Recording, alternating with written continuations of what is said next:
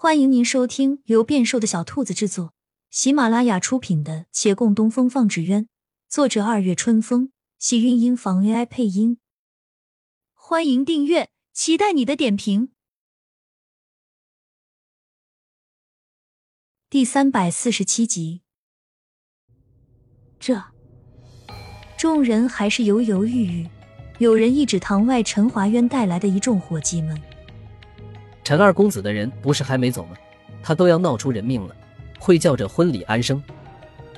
宾客只当那些混乱皆为陈华渊所致。至于方才门口的惊魂之举，他们被李慕言阻挡着，没有看到。幸好县令不许他们贸然出去，这些人个个安然无恙。陈华渊在外面按到了声冤枉，那顾掌柜索性走了出来，冲他怒骂：“你这样缠着人家不放！”到底想干什么？也有百姓跟着出来附和。可不是嘛，陈二公子，天下好姑娘多的是，你何必非要来争抢骆掌柜呢？哎，你们不知道，这陈二公子可不是对骆掌柜情有独钟，他就是要骆掌柜过去给他干活的。那不是更可耻了？他是娶妻子，还是要摇钱树啊？陈华渊其他话听了也就受着，但这最后一句忍不了说他脸皮厚、没道德也罢，可说他没赚钱的能力，那就触及了他的底线。什么摇钱树？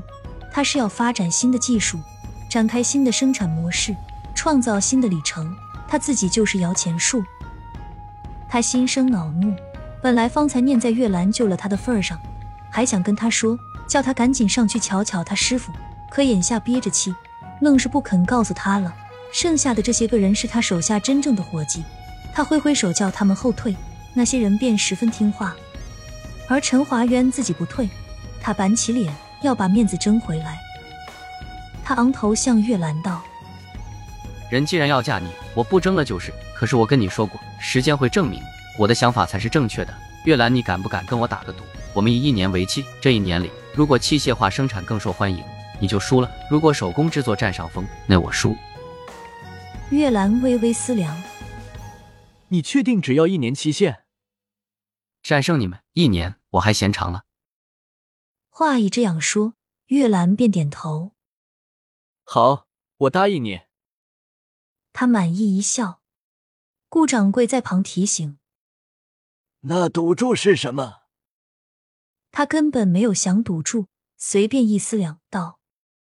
我若输了，把我的钱财全给你。我不要你的钱。这样吧，若你输了，你答应我们，以后维远县的宣传册子上，以你的模样为原型画人物。如今维远县为了方便宣传，他印并散发出去不少册子，上面有本县城风土人情和四派纸人的简介。而他们也想要那册子更好看，请了不少丹精妙手，在底板和空余处绘制了图案。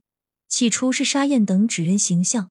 后来也画过后山的枫叶，采茶的姑娘，每一版都在变。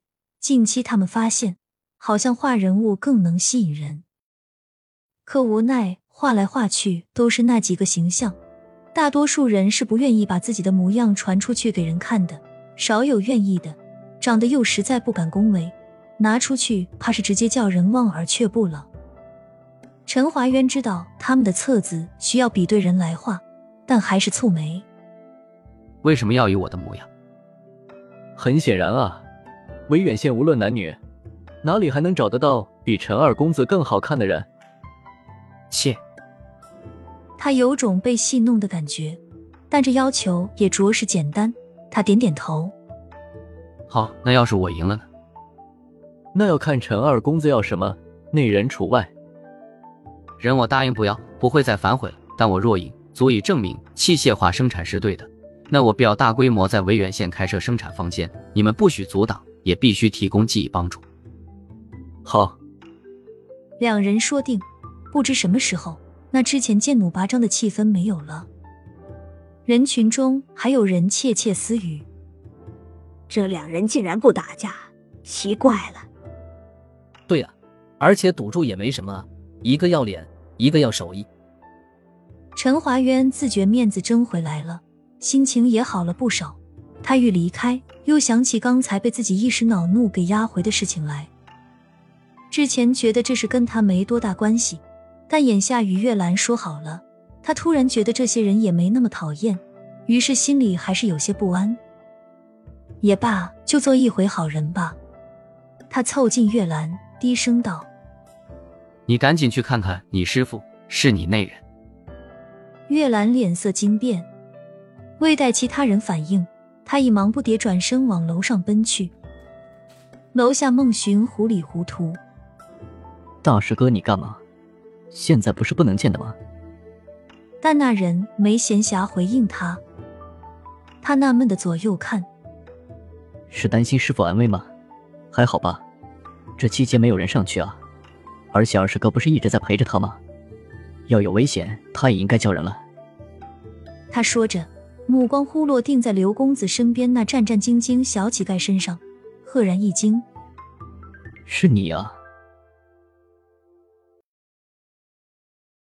亲亲小耳朵们，本集精彩内容就到这里了，下集更精彩，记得关注、点赞、收藏三连哦，爱你！